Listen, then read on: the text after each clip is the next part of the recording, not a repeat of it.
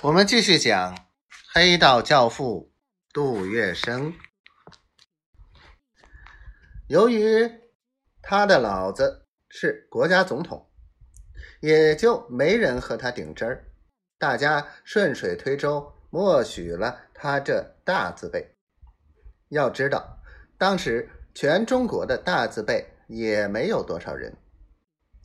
袁克文知道上海是个花花世界。心中十分向往。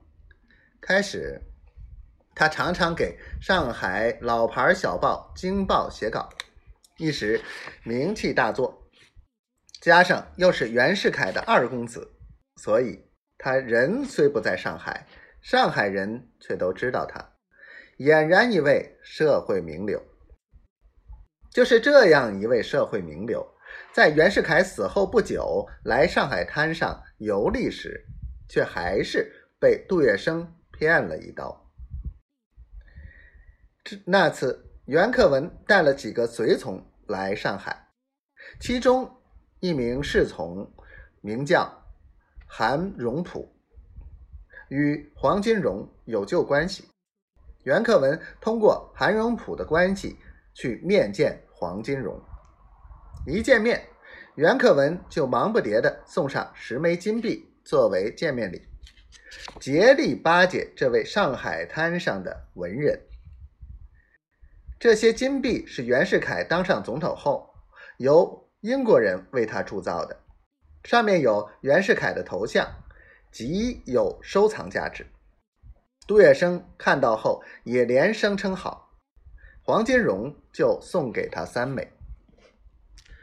杜月笙见袁袁克文眼中只有黄金荣，没有自己，心中十分不快，决心狠狠扇这小子一刀。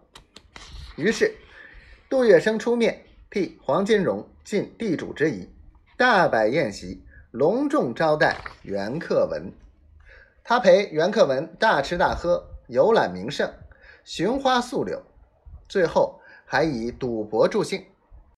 开始时，袁克文和杜月笙、金庭孙他们搓麻将，总是手气很好。袁克文的赌瘾也因此越来越大，赌注由千元上升到万元。眼看时机已到，杜月笙他们便三吃一，直到袁克文输得身无分文。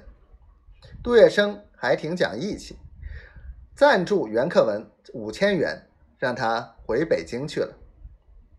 最高明的演技可以使人被杀头之后仍然感恩戴德，死而无憾；被卖掉了还帮着对方数钱，连连称谢。